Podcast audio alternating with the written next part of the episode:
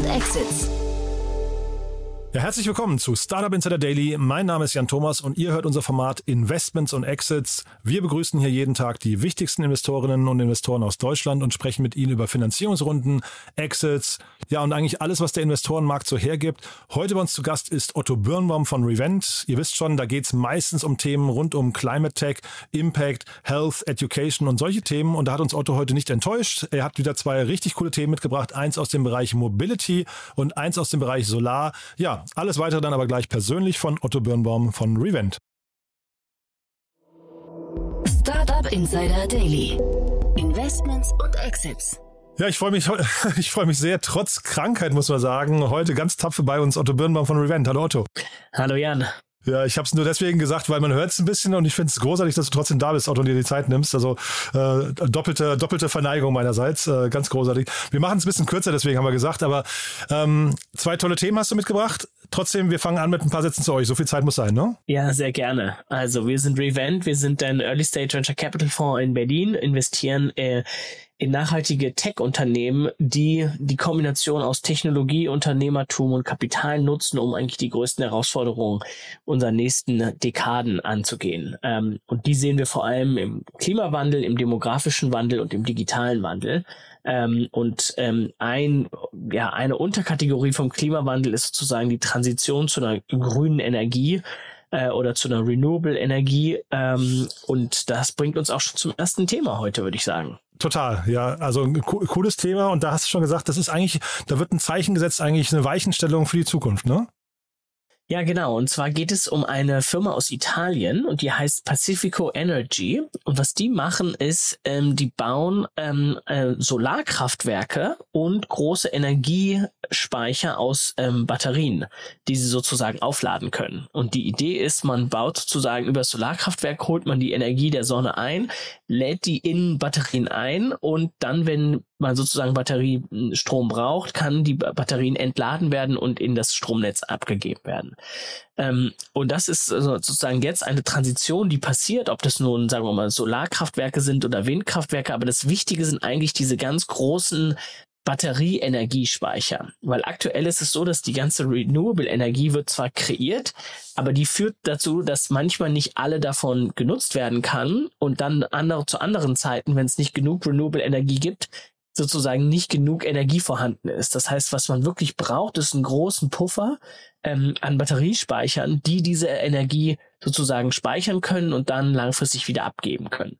Ähm, und was hiermit passiert, ist sozusagen, hier baut sich jetzt, wird jetzt eine neue Energieinfrastruktur gebaut, ja, hin zu einer mehr dezentralen Infrastruktur. Früher war sozusagen ein großes Kohlekraftwerk oder Atomkraftwerk, das wurde zentral überall ähm, sozusagen ähm, produziert und dann im, im ganzen Land verteilt.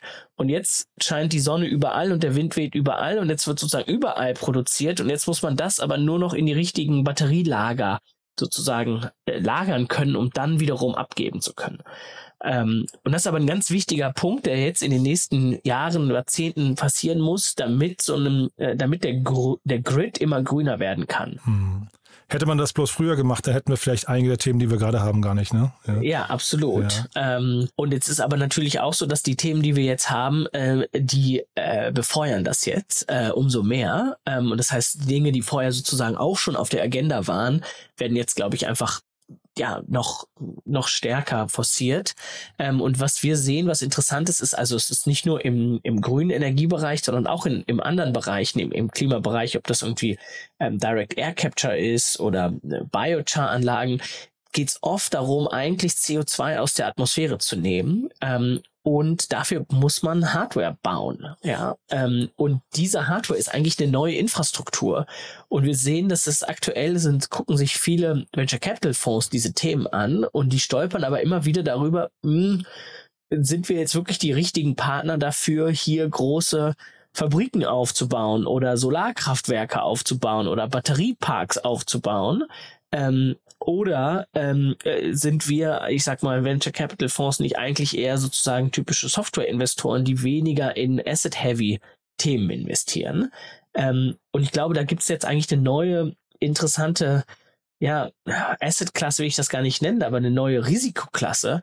Da geht es darum, das erste Risiko von dieser neuen Infrastruktur zu nehmen, die nämlich ganz oft die Infrastrukturfonds noch nicht nehmen, aber eben oft die klassischen Venture Capital Fonds auch nicht nehmen, weil die eben zu Hardware-heavy sind. Und das ist sozusagen so eine, eine Bridge zu sagen, okay, wir gehen, wir trauen uns in eine neue Fabrik zu investieren, auch wenn das nicht das normale Brot- und Buttergeschäft ist, um das dann Infrastruktur fundable ready zu machen. Ja. Mhm. Das heißt, du siehst aber auch noch ein Risiko ähm, und zeitgleich vielleicht auch mit verbunden auch die Frage, siehst du hinten raus dann auch so einen Hockeystick, der da entstehen kann oder ist das dann eher so ein lineares Thema? Ja, das ist die große Frage. Das ist eine sehr gute Frage. Ähm, Im ersten Schritt äh, hat es zumindest auch ein Risiko, dass es ein lineares Thema ist, weil du musst sozusagen eine Fabrik nach der anderen bauen, um voranzukommen, ja, einen Batteriepark oder eine Solarkraftanlage etc.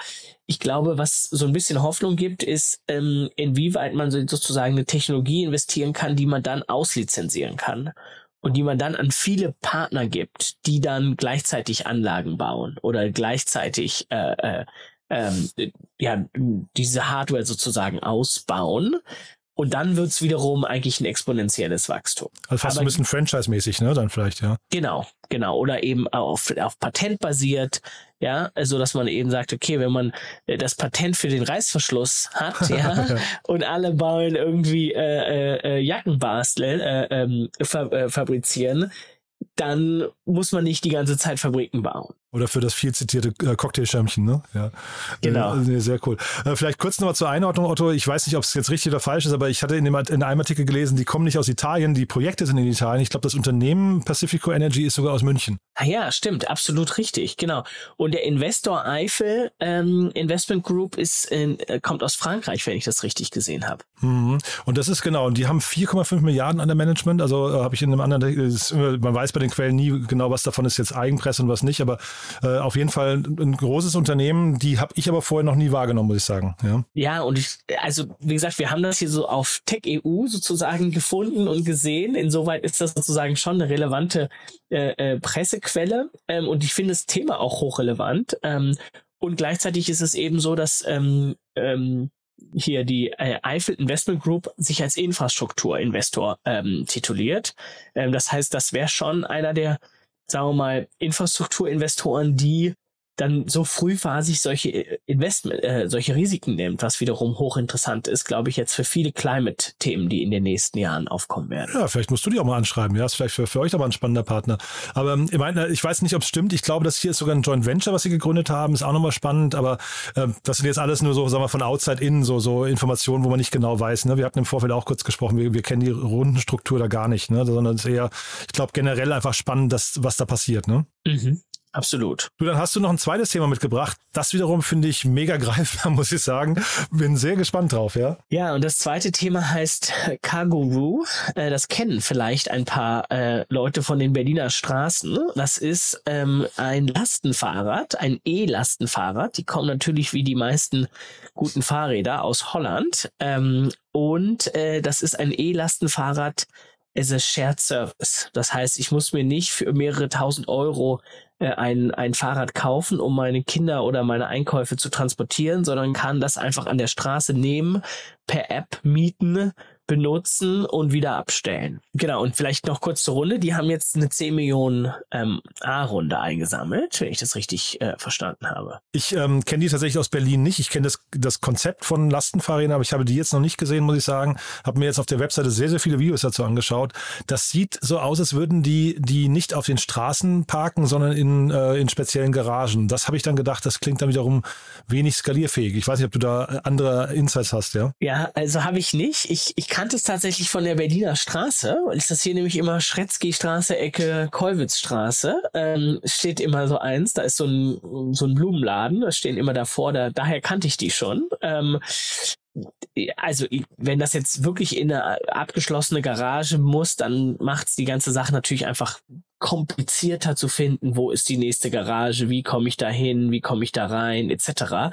Also ich glaube, wichtig ist für so ein Modell, damit das gut funktioniert, die, die Adaptionshürden so niedrig wie möglich zu halten. Ja, das heißt eigentlich, man läuft dran vorbei, man lädt sich die App runter und kann sozusagen direkt losfahren. Ähm, Genau, ich meine, ansonsten ist das wie ein E-Scooter oder wie ein, wie ein Drive Now oder sowas eigentlich. Ne? Also die, die, das Modell ist eigentlich exakt das gleiche. Die machen das mit der App wirklich sehr elegant, habe ich den Eindruck. Nur mich hat eben gewundert, das war der Unterschied, den ich gesehen habe und ich weiß aber nicht, ob er jetzt nur in dem Video war oder generell, wenn es halt in geschlossenen Räumen wäre, weil es ist ja ein sehr offenes, ähm, diese Lastenfahrräder sind ja zur Hälfte offen vorne. Ne?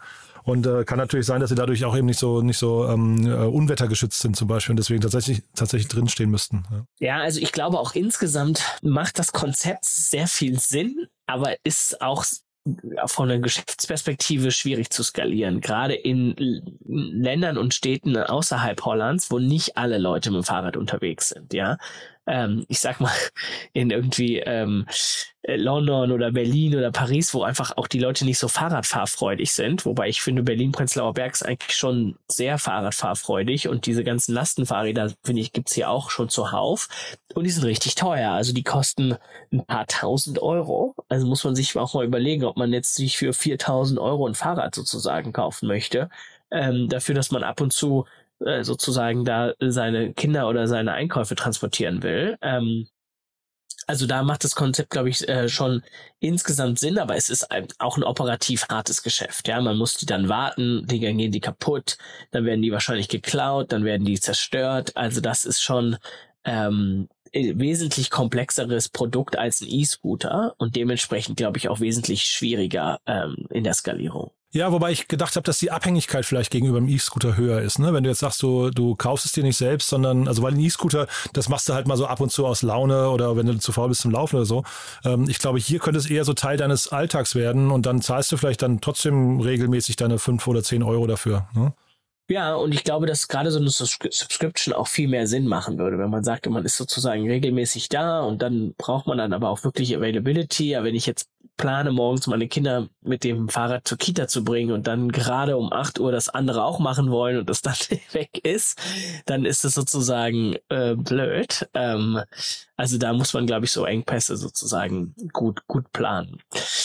Also ich freue mich, dass sie es machen, sagen wir so. Ähm, ich bin noch ein bisschen skeptisch, ob das wirklich ähm, wirtschaftlich langfristig funktionieren wird. Ähm, Würde mich aber freuen, wenn das so ist. Aber man hat ja so das Gefühl, dass so Miles und ähm, was ich äh, Share Now und solche Geschichten eigentlich auch von außen betrachtet ganz gut funktionieren, oder? Ja, aber also ich bin mir, ich frage mich immer, wie gut das wirklich sozusagen funktioniert. Ich glaube, es gibt auch einige Konsolidierungen da. Es gab ja am Anfang gab es irgendwie ähm, ähm, einen Drive Now und einen Share Now. Mittlerweile gehören die zusammen. WeShare wurde gerade gekauft, ja. ja Oder übernommen also, von Miles, hm? ja also und und das sind ja nochmal sozusagen much more Mainstream Produkte, ähm, einfach ein Auto von A nach B zu mieten als sozusagen so ein Lastenfahrrad. Ähm, aber es gibt in ähm, in Deutschland gibt's Avocago, glaube ich, ähm, äh, und die äh, sind sozusagen auch unterwegs. Und wenn ich das richtig irgendwie gehört habe, sind die sozusagen eigentlich auch ganz erfolgreich im Investorenmarkt unterwegs. Aber die machen ja, glaube ich, auch Lieferungen, ne, wenn ich es richtig im Kopf ja. habe, oder? Ja. Ne, ne?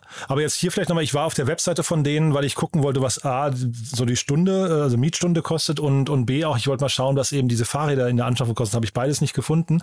Habe aber stattdessen eben eine Karte von Berlin gefunden, wo man mal sehen kann, wie viele Fahrräder die im Einsatz haben. Ich würde sagen, geschätzt sind so 60 bis 80, aber wirklich auch nur verteilt auf, ich glaube, vier Stadtteile. Ja, das heißt, du siehst sehr genau die, die Stadtteilgrenzen und ich vermute mal, dass man sich dann auch relativ wenig quer durch Berlin bewegt damit. Ja, ja. Aber ich, also ist ja trotzdem, also wir, ich glaube, wir beide, Otto, freuen uns über jedes Auto, das weniger fährt und vielleicht durch einen Lastenfahrer ersetzt wird, ne? Ja, total. Und aber das ist auch nochmal interessant, ähm, dass die sozusagen in vier Stadtteilen sind, macht nämlich total Sinn, weil dann brauchst du wiederum, dann hast du sozusagen kritische Masse an Fahrrädern pro Stadtteil, sagen wir mal 20 pro Stadtteil, um, damit du das Gefühl hast, an jeder Ecke steht eins. Mhm. ja. ja, total. Also ähm, insoweit ist das, glaube ich, gar nicht schlecht. Nee, also wie gesagt, begrüßt wäre das Konzept. Ich glaube, wir drücken die Daumen, dass es funktioniert ne, und vielleicht sogar noch wächst. Ähm, aber ich höre auch raus, du wärst da jetzt in der ersten Runde, das ist jetzt schon quasi wahrscheinlich eine, eine, eine zweite Runde, ne? in der ersten Runde wäre das jetzt für dich eher nichts gewesen. Ja, sagen wir so, wir sind immer ein bisschen vorsichtig, wenn es so operativ sehr ähm, schwierig sein kann. Ja, man muss die Fahrräder sozusagen warten, dann gehen die kaputt. Vandalismus, um zu skalieren, muss man die neu produzieren, chippen, dann gibt es noch eine Sensionalität. Es sind einfach sehr, sehr viele Faktoren, die einfach noch hinzukommen zu den sowieso großen Herausforderungen, irgendwie eine Firma aufzubauen und hm, Funding einzusammeln und zu heilen und zu skalieren und so weiter und so fort. Ja, und es ist asset heavy, ne? Darf man auch nicht vergessen. Ja. Also und es ist, ja. muss wirklich viel investieren. Also ich meine, das Ding skaliert hinterher mit jedem Fahrer, das mehr auf die Straße kommt, aber das muss, muss bezahlt werden. Ja, genau, absolut. Cool, Otto. Du dann also ganz, ganz lieben Dank, dass du heute bei uns warst. Das rechne ich dir hoch an. Man hat es jetzt auch gar nicht gemerkt. Es war wirklich wie immer, Otto. Also danke, danke nochmal das, dafür.